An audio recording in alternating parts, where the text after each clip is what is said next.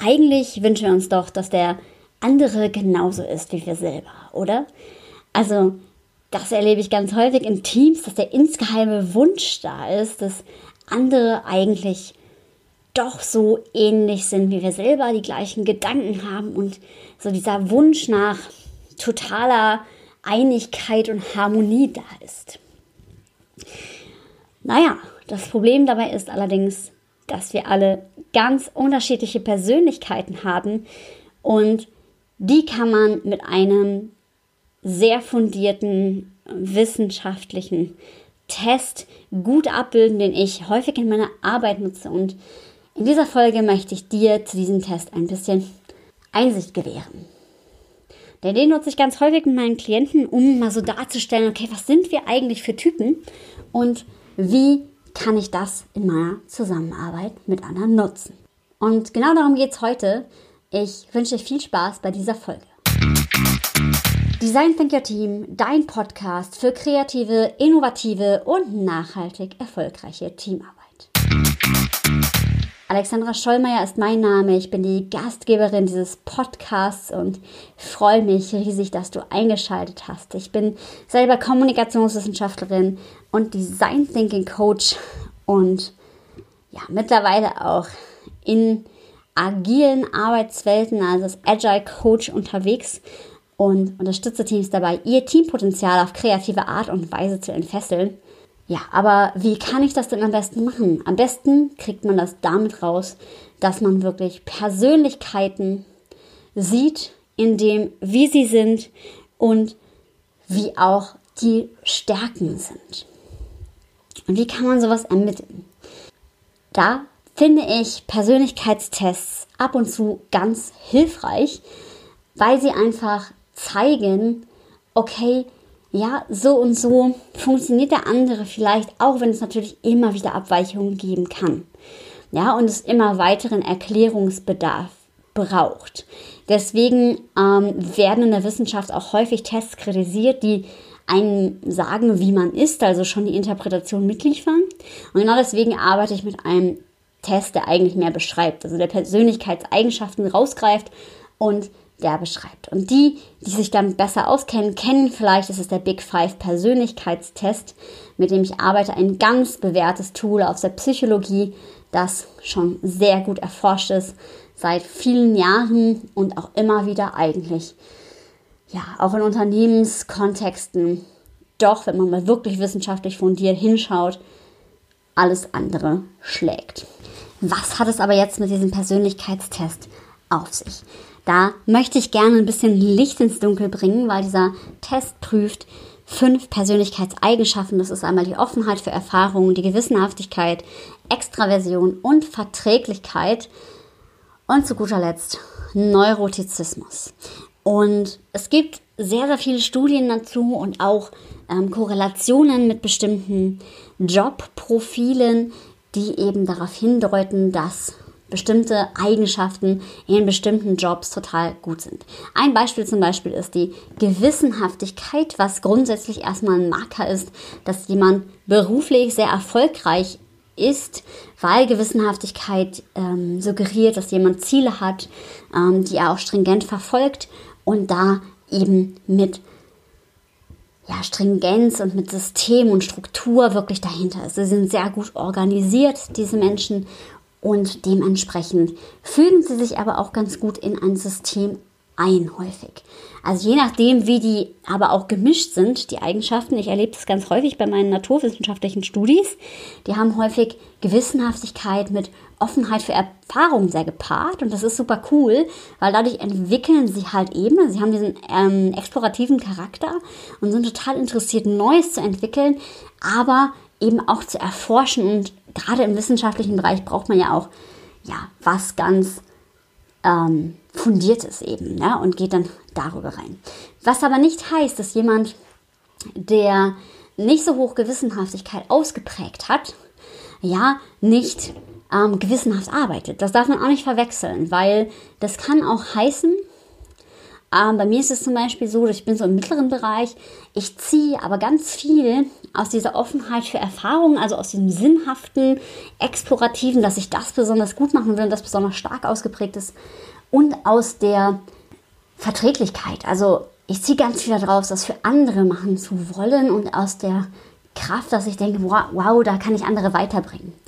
Und ähm, ein Stück weit auch Extraversion, also dieses, hey ja, cool, macht auch Spaß, irgendwie Informationen zu vermitteln und halt eben auch sowas wie zu machen wie so ein Podcast und damit mein Wissen weiterzutragen. Ähm, und da ist natürlich, sind auch noch Motive dahinter. Also das Motiv äh, Wirksamkeit oder Nachhaltigkeit, was bei mir ein ganz großes Motiv ist. Nichtsdestotrotz deutet dieser mittlere Wert von Gewissenhaftigkeit zum Beispiel eher darauf hin, dass man generalistisch ist was aber auch je nach Tätigkeit ganz sinnvoll ist. Also nehmen wir an, wir haben einen Orthopäden. Man denkt ja jetzt, boah, Arzt, total gewissenhaft muss er sein, aber auch da kann es sein, dass in der Persönlichkeit Gewissenhaftigkeit gar nicht so ausgeprägt ist, ähm, was dazu führen kann, was man so sagt, ja, dass er eher einen generalistischen Blick hat. Also das wäre dann eher der Orthopäde, zu dem man halt erstmal so geht, ja, und jemand, der sich jetzt ganz spezifisch auf Handdinge konzentriert hat oder irgendwelche speziellen Körperteile und Funktionalitäten oder Knie oder wie auch immer, das ist dann eben eher der ganz gewissenhafte, also der Spezialist. Also zum Beispiel mein Bruder, ja, ist mein Steuerberater und das ist dann manchmal auch ganz spannend, weil der halt ein totaler Zahlmensch ist und sehr, sehr gewissenhaft und ich aber immer ähm, als ganz offener Mensch immer den Sinn verstehen muss, warum irgendwas gemacht werden soll. Und er macht es aber einfach aus Prinzip. Ja, und da muss man Verständigungsarten und Weisen suchen. Und mir hat zum Beispiel dieser Test total geholfen, besser zu verstehen, okay, so tickt er. Der braucht das einfach so und kann das auch total gut nachvollziehen. Ja. Ähm, genau, das heißt, wir haben Offenheit, ja, das ist jemand, der den Status quo hinterfragt, der eine Sinnhaftigkeit sucht, der auch hinterfragt, was sich hinter Dingen verbirgt, der sich gern intellektuell und explorativ einarbeitet, häufig auch kreative Menschen.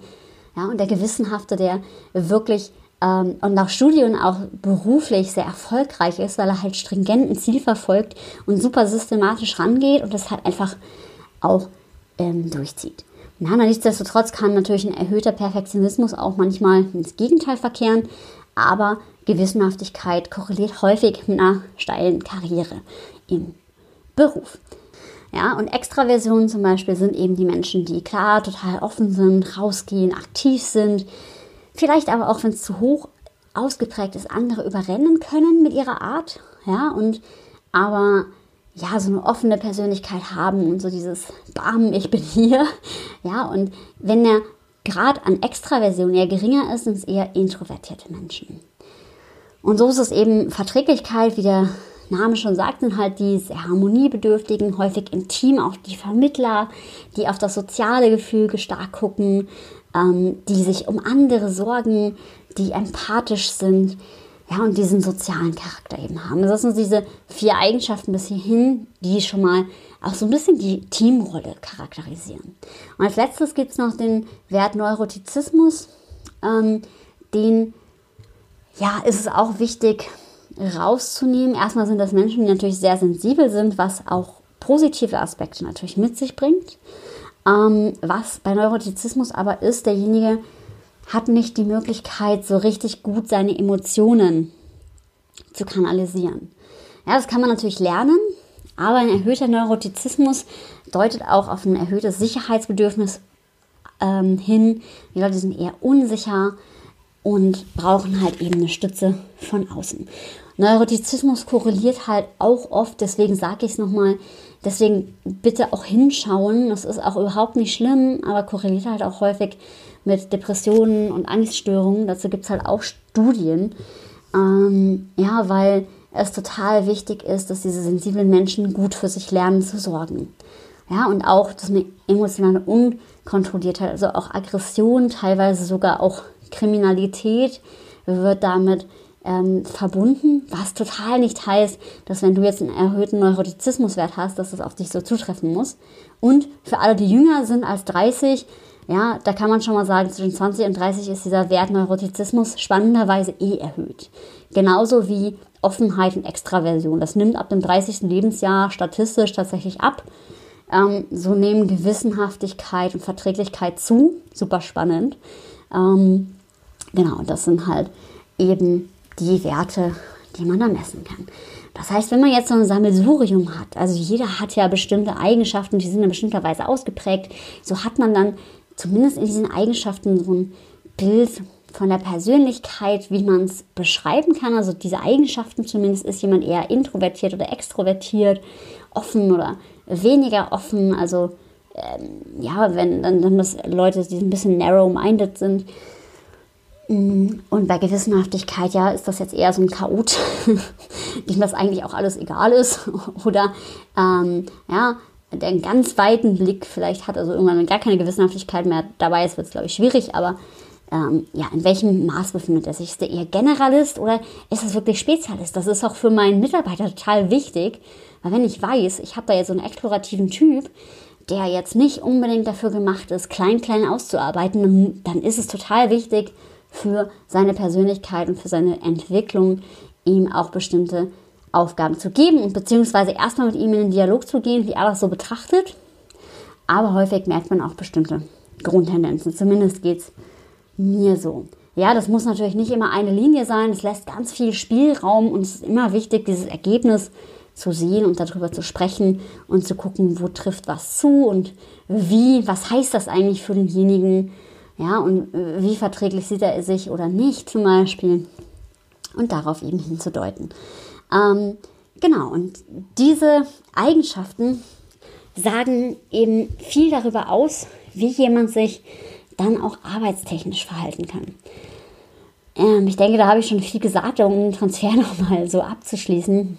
Ähm, das wirkt sich auf die Teamrollen aus. Also wenn ich da jetzt einen total offenen für Erfahrungen habe, dann ähm, ist das eher so ein kreativer Typ zum Beispiel. Ja, der braucht kreative Aufgaben. Ein gewissenhafter, der braucht äh, auch als, als jemand, der äh, geführt wird, total klare Angaben. Also das hatte ich durchaus auch schon mal eine Mitarbeiterin, die sehr gewissenhaft war und ich dann als explorativer Typ erstmal äh, verstehen musste, okay, sie braucht es irgendwie konkreter von mir. Ja, Extraversion, also ist das jemand, der auch gut mit Menschen kann, der das vielleicht auch braucht. Ähm, ja, oder ist das eher jemand Introvertiertes, der seinen Raum braucht? Und ähm, wie kann ich das auch abbilden und vielleicht auch ein Verständnis dafür kriegen. Ich finde, wenn man es so schwarz auf weiß hat, dann sieht man es auch. Ja, also ist es jetzt jemand auch, der weniger verträglich ist, also seinen starken eigenen Willen hat oder der, mh, mm, äh, kenne ich häufig bei Führungskräften, ist so ein bisschen, naja, nicht allen recht machen will, aber so, so, ach, so einer der Guten, der Netten ist und manchmal halt eben zu nett, ja, und sich dann nicht so gut abgrenzen kann. Genauso wie bei Neurotizismus braucht derjenige sehr viel Sicherheit. Wie sicher fühlt er sich in sich selber? Braucht er irgendwie eine Balance. Also ist er zart beseitigt, wenn man so will. Also nicht negativ gemeint. Es kann auch für das soziale Gefüge, wenn man diese ganz feinen Nuancen wahrnimmt, auch was ganz Tolles sein. Also gerade wenn ich mir jetzt vorstelle, derjenige ist Goldschmied zum Beispiel oder so, ja, und macht irgendwas in dieser Art oder ähm, ist halt in irgendeinem Beruf und spürt halt so Feinheiten. Wenn derjenige das damit gut umgehen kann, ist das ein mega Zugewinn für das Team. Genau, du kannst diesen Test total gerne auch selber machen. Ähm, es gibt eine Seite, die kann ich dir total empfehlen. Die ist psychomeda.de und da gibt es den Big Five Persönlichkeitstest tatsächlich kostenlos. Ähm, also mal diesmal hier kein Haken, es ist nicht total teuer oder irgendwas, sondern kannst du ganz einfach machen und kannst auch mal selber so gucken, hey, wo stehe ich denn eigentlich? Klar, um es jetzt total zu deuten, macht Sinn, da auch mit jemandem anderen, der sich auskennt, drüber zu sprechen. Aber ähm, so siehst du schon mal, okay, wo stehst du eigentlich? Und es ist auch ganz cool, sowas tatsächlich nochmal mit anderen zu machen, weil es bringt ganz viel Verständnis rein. Ja, von daher ähm, total unbedingt eine Big Five Persönlichkeitstests mal machen, weil da kannst du viel über dich lernen und viel über dich, äh, über andere lernen und auch verstehen, warum die so sind und vielleicht mehr Verständnis haben für eine bessere Kommunikation, weil andere sind anders und das ist auch gut so. Weil ohne das gäbe es überhaupt nicht die Pluralität, die wir in Teams brauchen. Und damit verabschiede ich mich in dieser Folge und sage, sei mutig, lerne viel über dich selber und hab wilde Ideen bis zum nächsten Mal.